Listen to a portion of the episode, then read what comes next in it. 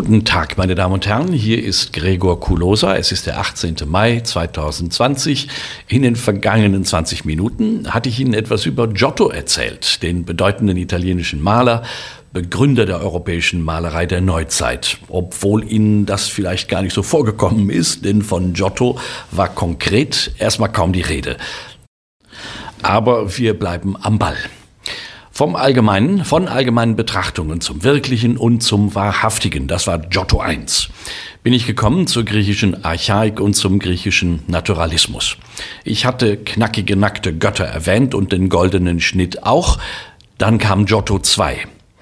Wir waren im Mittelalter gelandet, in dem die Christen im, schwarzen, im scharfen Gegensatz zur Antike auf gar keinen Fall das Heilsgeschehen und Inhalte der Bibel naturalistisch darstellen wollten, sondern sie wollten sie verfremdet darstellen, vor goldenem Grund, in immer gleicher Kopfhaltung, zweidimensional, nicht von dieser Welt.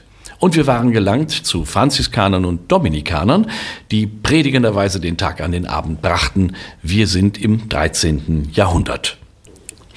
Und jetzt lassen wir Giotto 3 anfangen. Wie heißt es doch so schön, ein Bild sagt mehr als tausend Worte. Und da bin ich zum einen richtig im Thema, aber zum anderen in der Klemme, denn das, was ich hier leisten kann, das sind halt nur tausend Worte. Und ich muss im besten Sinne des Wortes für Sie mit Worten malen. Es stellt sich die Frage, wozu sind Bilder gut gewesen im Mittelalter? Es gab nur ganz wenige an ausgewählten Stellen. Es gab keine Videowände, keine Litfaßsäulen, keine Kunstbildbände. Bildnisse befanden sich nur an wenigen Stellen, in Kirchen, an und in nur wenigen öffentlichen Gebäuden. Bilder, wenn es die denn dann gab, entfalteten eine ganz besondere Wirkung, viel stärkere Wirkung als heutzutage. Allein schon deshalb, weil es sie so selten gab, ist ihnen eine enorme Bedeutung zugekommen. Menschen gingen Kilometer weit, um ein Bild zu sehen. Vielleicht auch nicht nur um ein Bild zu sehen, sondern auch um ein Bild zu verehren, denn ähm, wir müssen uns auch klar machen, im europäischen Mittelalter ist fast nur dargestellt worden, sei es als Skulptur oder als Mosaik oder als Fresko, oder Vorläufer vom Fresko, es ist fast nur dargestellt worden, was religiösen Inhalt hatte. Das heißt, ähm, ein, äh, ein Gemälde, ist häufig genug umgekehrt. Das Dargestellte auf einem Gemälde, ich sagte das ja schon, ist häufig genug wahrgenommen worden, als wenn es das selbst sei. Also das Bildnis der Jungfrau Maria ist wahrgenommen worden als die Jungfrau Maria selbst. Und man pilgerte zu solchen Bildnissen, um sich von ihnen göttliches Heil zu ähm, erhoffen und zu erlangen. Bilder waren teuer. Bilder, gemalte oder in Mosaiken oder auch Bildnisse äh, aus Holz oder aus Stein, aus Marmor. Bilder konnte nicht jeder haben, selbst wenn er Bilder haben wollte oder wenn er sich erlauben wollte, erlauben konnte, denn äh, dazu gehört dann auch der Künstler, der sowas herstellen kann. Es ist also gar nicht so einfach gewesen, ein Bild zu bekommen. Heutzutage werden wir erschlagen von Bildern. Überall gibt's Bilder. Es gibt Multivisionswände, es gibt Bilder im öffentlichen Raum, wir haben äh, hunderte von Fernsehkanälen, wir können screenen und so weiter und so weiter. Bildnisse. Was hatten Bilder für einen Charakter? Bildnisse hatten Andachtscharakter, Ikonen beispielsweise, Kruzifixe, Madonnenbildnisse. Ja. Bilder hatten illustrativen Charakter. Sie erläuterten das biblische Heilsgeschehen, Geschichten aus der Bibel, wenn gleich es am Anfang nur wenige dieser Geschichten gegeben hat. Der Durchbruch kommt dann nämlich mit Giotto. Vorher hat es das nur sporadisch gegeben. Uh, Giotto ist auch einer der großen Bilderfinder, der neue, der neue Ideen hat, die Dinge darzustellen. Also nicht nur wie dargestellt wird, sondern auch was. Der Kanon erweitert sich ganz erheblich. Und Bilder hatten didaktischen Charakter. Und jetzt sind wir wieder bei den Franziskanern und bei den Dominikanern. Denn die Prediger dieser beiden Orden, die verwenden gerne, ich wiederhole, ein Bild sagt mehr als tausend Worte, Gemälde, Mosaike, um ihre Geschichten zu erläutern und um die Glaubenslehre wahrhaftiger erscheinen zu lassen. Nun komme ich zu einem interessanten Franziskaner Bruder, nämlich zu Roger Bacon ein Engländer. Die Italiener haben den eingemeindet und nennen ihn Ruggero Baccone. Roger Bacon, der einen Titel bekommen hat, Doctor Mirabilis, wundersamer Lehrer, ähm, eine Gestalt, die wir alle schon mal gesehen haben, möchte ich vermuten, meine Damen und Herren, denn Umberto Eco hat genau diesen Roger Bacon als Vorbild genommen für den Mönch William von Baskerville im Roman Der Name der Rose.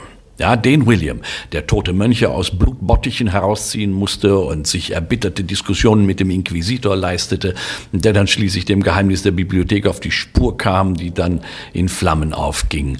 Roger Bacon, ein extrem kluger Mann. Der ist Franziskaner gewesen.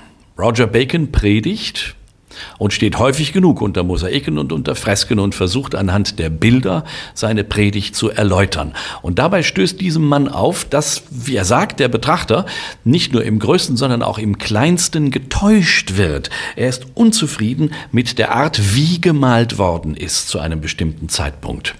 Die mittelalterlichen Bilder waren für ihn nicht authentisch. Das sollten sie ja gerade nicht sein, als man sie entwickelte. Sie sind zweidimensional. Sie übertragen nicht wirklich authentische Emotionen, keinen Leid, keinen Schmerz, Freude. Sie sind unwirklich durch ihren goldenen Hintergrund. Man kann nicht hineingehen in sie. Sie sind nicht von dieser Welt. Mit dieser Feststellung stellt aber Roger Bacon die gesamtliche, die gesamte christliche Bildwelt in Frage, die sich in einem Jahrtausend Mittelalter entwickelt hatte. Und der Roger Bacon verengt damit den Zweck und den Sinn eines Bildes auf die Didaktik, nämlich ein Bild muss helfen. Es muss bei der Lehre, bei der Predigt ähm, hilfreich sein und es muss Glaubenswahrheit so veranschaulichen, dass ein Betrachter sowohl in das Bild hinein als auch in die Religion hineingezogen wird. Und er schreibt dazu dem Papst Clemens IV. ein Buch, er nennt es Opus Maius, Hauptwerk, 1268 ist es fertig und liegt beim Papst und darin schreibt er. Und jetzt gibt es ein interessantes Zitat, das eine enorme Folgewirkung gehabt hat. Oh, wie unaussprechlich schön, schreibt Roger Bacon, würde die göttliche Weisheit leuchten und wie unendlich sich der Nutzen vermehren, wenn all die in der Schrift enthaltenen geometrisch fassbaren Dinge körperhaft gestaltet unseren Augen vorgesetzt würden. Alles, wovon die Bibel berichtet, würden wir so wahrnehmen, als wäre es gegenwärtig. Wir könnten Salomons Tempel, ja sogar das von den Propheten nur im Geist erblickte, himmlische Jerusalem mit den Augen betreten. Daher erachte ich, schreibt Roger Bacon, nichts eines in der Weisheit Gottes Gelehrten würdiger als die augenfällige Darstellung dreidimensionaler Formen dieser Art. Es gibt drei oder vier Männer, die dazu wohl in der Lage wären. Das ist von allergrößter Bedeutung. Dieser Gelehrte macht sich beim Papst stark dafür, dass in einer anderen Weise gemalt wird. Er muss sich an den Papst wenden, denn der Papst ist die höchste Autorität in diesen Fragen. Machen wir uns klar, die meisten Auftraggeber von Bildern sind Theologen, sind Kleriker, sind Leute, die konservativ sind. Ja, man hat die Dinge immer schon so gemacht. Gott ist ewig und die Darstellung Gottes ist ewig und sie bleibt ewig und sie verändert sich nicht. Wo kommen wir denn dahin? Und wenn das jeder machte? Bacon sagt, es gibt Maler, die würden dreidimensional malen und sie hätten Interesse daran und sie könnten das auch. Aber die Auftraggeber der Gemälde, nämlich die Äbte, die Bischöfe, Mitglieder von Kommissionen, die sich monatelang den Kopf darüber zerbrechen, welcher Maler wann, wo und wie malt, welche Heiligen im Bild sein sollen und so weiter. Die Auftraggeber, die wollen das nicht. Deshalb also der Papst. Der Papst, der gewissermaßen den Weg frei machen muss für eine neue Entwicklung in der Malerei, die aber gewissermaßen in der Luft liegt. Ähm, der Bacon will die. Und ähm, es, es mag nun nicht nur der Wunsch von Roger Bacon gewesen sein, den er an den Papst richtet, doch bitte in der dritten Dimension zu malen.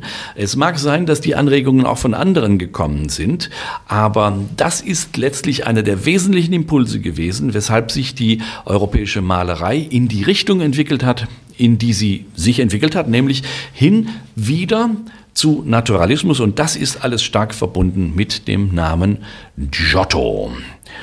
Und Das erzähle ich Ihnen dann in Giotto 4.